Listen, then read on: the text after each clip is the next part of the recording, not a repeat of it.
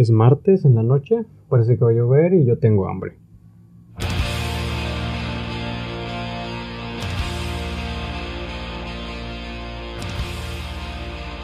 Buenas noches, soy José Farías, soy dibujante desde los 6 años y este es un podcast que tenía ya muchas ganas de hacer y quiero hablar un poco más sobre temas que a mí me gustan, e inclusive hablar un poco sobre mi proceso creativo, e invitar también amigos que dibujan, también hablar sobre películas de series, que es el caso de este capítulo. La verdad espero que esta sea la parte más incómoda de todo el podcast, de los capítulos que vayamos a estar aquí. Odio las introducciones a capítulos porque me presto mucho al desvío de temas, es algo que no quiero evitar aquí. Quiero tratar de que todo esto sea más íntimo. Uso la palabra intimidad simplemente para justificar la poca producción que... Y esto empezó pues esta idea de ya sacarlo fue por lo mismo de la cuarentena. Como ya mencioné, me gusta mucho ver películas, pero iniciando la cuarentena tuve una fiebre por las películas sobre vampiros. Eh, también si me conocen saben que me gustan mucho los hombres lobo y todo eso, los monstruos clásicos, la mitología de las bestias. De hecho me gustan más la idea de los monstruos y fantasmas que los aliens. Creo en los aliens eh, simplemente por no ser egoísta pero para ser sincero, creo que prefiero eh, creer en fantasmas y monstruos terrenales que en ovnis. Digo, en aliens, perdón.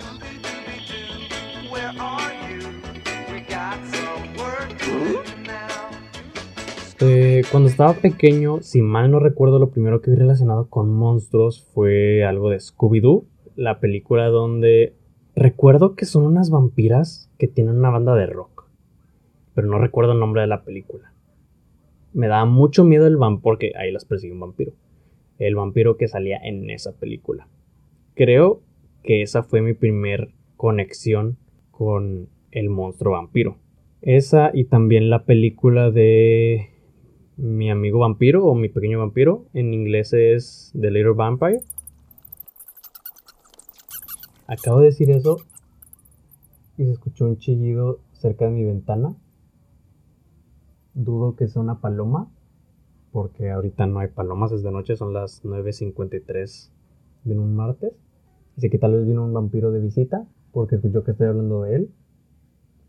Tal vez a Rudolf, quién sabe. Pero bueno, es una película muy bonita y algo que me gusta mucho, volviendo a la de Little Vampire, a mí lo que me gusta mucho es cómo se presenta el...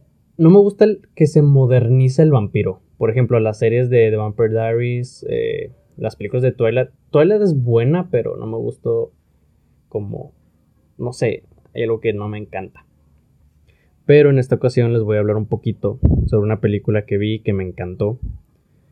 Es de no sé qué año, no lo noté, disculpa, pero se llama The Lost Boys.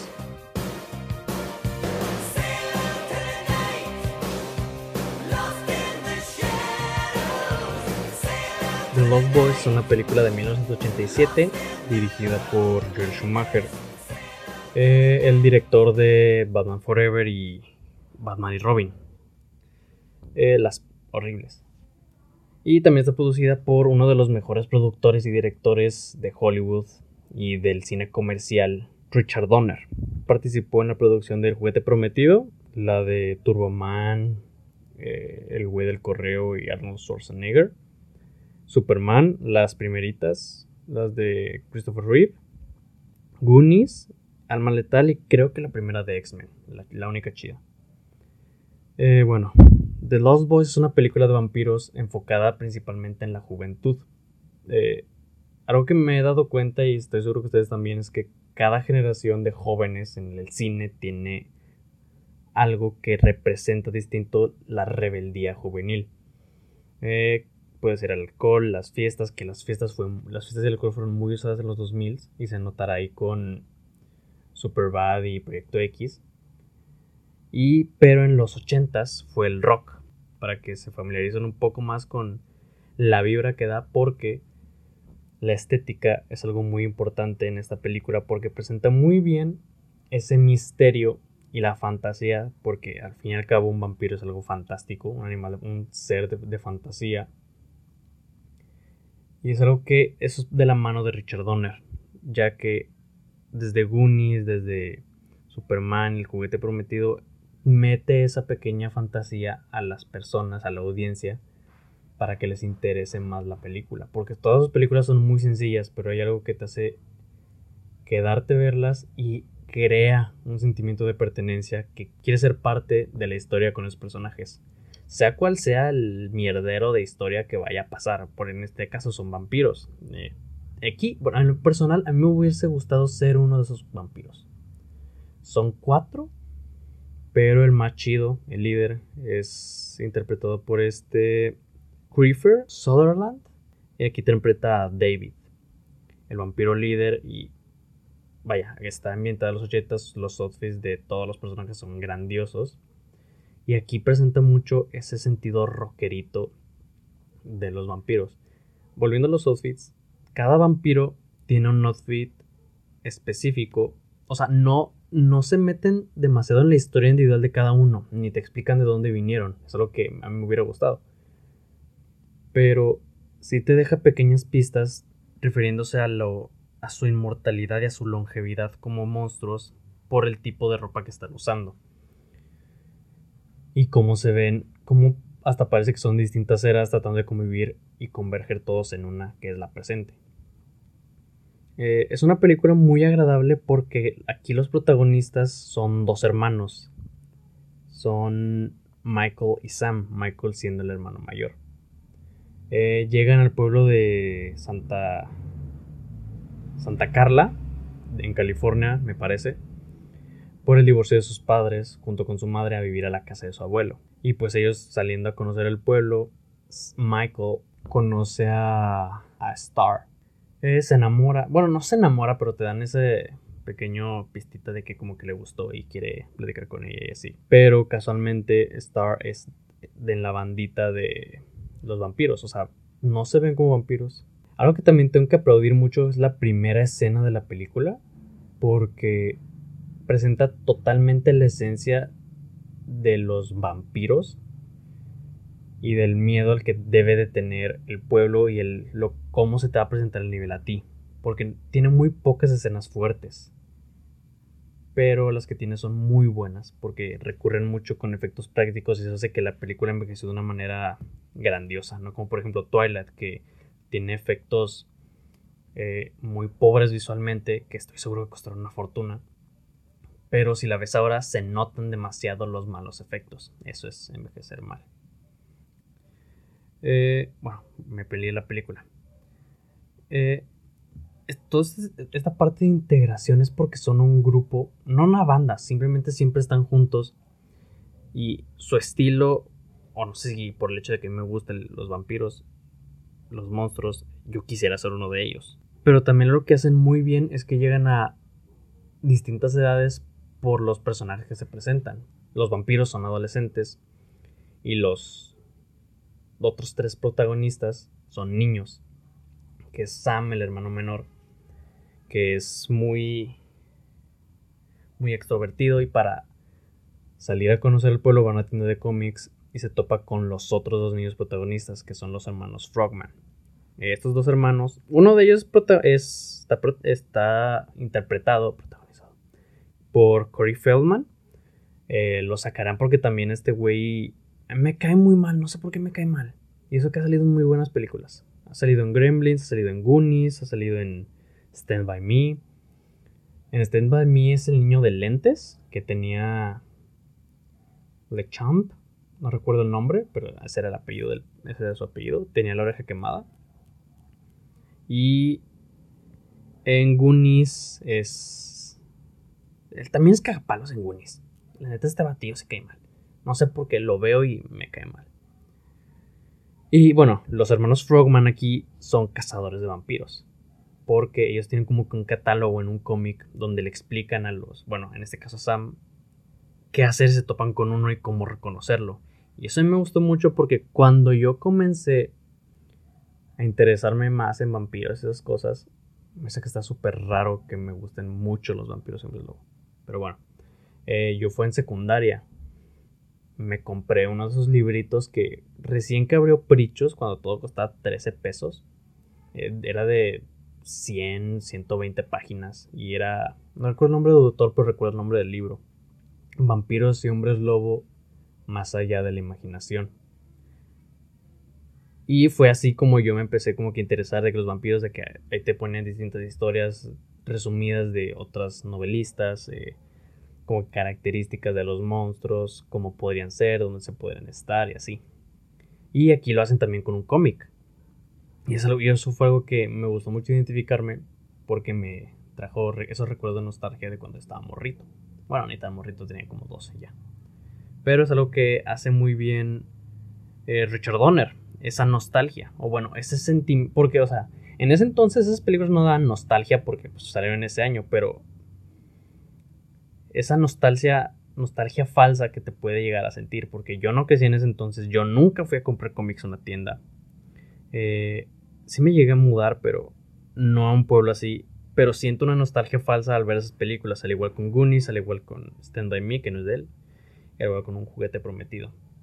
Y van a decir, pues yo las viste, pero no. Por ejemplo, en este caso, Goonies y este y Goonies, Stand By Me y esta película de Los Boys las vi ya grande. Eh, creo que tiene aproximadamente un año, año y medio que vi Goonies y Stand By Me. Grandes películas, las recomiendo. Y pues meten esa nostalgia, ese por el hecho de ser niños. Creo que la nostalgia es por el hecho de que ya no estoy huerco. Y es como recordar las cosas que yo hacía. Bueno, en este caso, en esta película, es cuando a mí me empezaron a gustar los vampiros. Pero bueno, me estoy desviando. Eh, el caso es muy bueno. O sea, la verdad, los que más sobresalen es David, el primer vampiro. Eh, los hermanos Michael y Sam. Lo, uno de los Frogmen. Eh, porque, o sea, tampoco la película no tiene las mejores actuaciones o sea, no, no le darías un Oscar, tampoco esperen eso, pero sí es muy agradable y muy empática es la palabra, no. Si el actor logra transmitir de una gran forma el sentimiento y la personalidad del personaje. Por ejemplo, en este caso, eh, Kiefer, creo que sí es Kiefer, no sé cómo se pronuncia.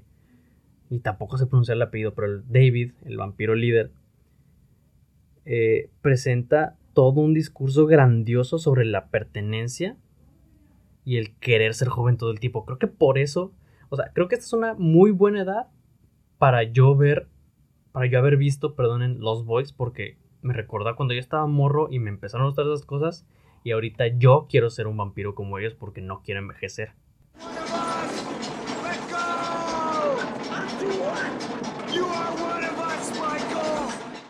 No recuerdo cuántos tenían, o sea, cuántos supone que tenían los vampiros en, en esa película de, de edad. No recuerdo si Michael tenía como 16 años, que es el hermano mayor. Yo tengo 21. Pero creo totalmente en la en que no crecer es algo bueno. Me gusta mucho ese mensaje de Peter Pan. Que de hecho, esta película, la, el concepto de los boys era combinar vampiros con Goonies y con Peter Pan. Porque así es, de hecho sí es como van reclutando a todos los vampiros. Bueno, solo aquí se ven a tres, que es Star, eh, una niña que no recuerdo el nombre, pero estaba chiquita, y Michael. Cuando conocemos a Star, se supone que ya está junto con ellos y que ella desde distancia seduce a Michael porque ella tenía que, que hacer que Michael se hiciera parte del grupo. Y eso era como la parte de aprobación de Star para eh, ser parte de los muchachos perdidos. Y uno de ellos encuentra una niña perdida, una niña chiquita, y más adelante se va, se da a entender que Star no se va de los vampiros porque está cuidando a la niña. Porque eh, también se trataban como familia, eran hermanos los vampiros. Eh, más por una, un plot twist que se presenta en la película. Que es, la verdad, no me esperé que fuera una película con plot. Pero está chido. O sea, sí, la verdad, no te lo esperas. Eh, la película tiene una gran estética y todos los visuales de los 80 y la atmósfera de terror que presenta realmente se apodera de la, de la pantalla y te, te, encanta verla, o sea, vaya. Tiene un gran guion, tiene gran actuaciones, la historia es genial y la la fotografía y todas las tomas que hacen son muy buenas porque son muy interesantes como realizan las tomas de los vampiros volando. O sea, nunca se ven a estos güeyes. Es como un point of view de cómo el de lo que ve el vampiro. Y está chido porque también se ve muy poco cómo se ven ellos siendo vampiros. Pero el maquillaje que le ponen durante eso está muy bueno. También tiene acción. Está chido. Y la verdad están muy bien. Muy bien hechas por todo el ambiente que tienen. Y como mencioné, respetan mucho esa mitología de los vampiros y las aventuras de un niño. Y eso es lo, como lo presentan aquí. Porque de hecho también cuando presentan a los Frogman, a los cazadores, tú crees, o sea, se siente como si fueran niños jugando. O sea, se lo toman con la seriedad grande, pero si un adulto lo escucha es un niño pendejo. Y es algo muy bonito de esta película. Les recomiendo mucho que la vean.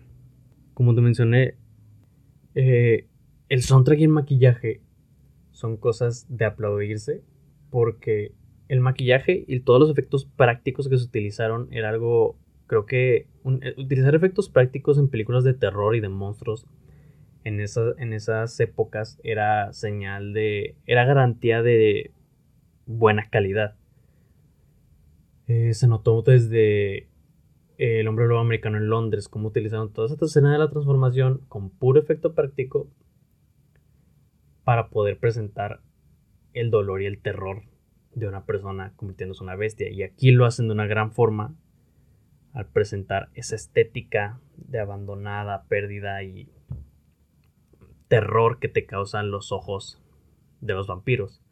Porque también toda la atmósfera que se que donde los plantean a ellos es muy buena y también la personalidad de Michael al querer encajar al ser el nuevo porque también a Sam le valió madre el que realmente estaba afectado era Michael. Creo que. Es que no recuerdo. O sea, el, actor se ve grande en la película.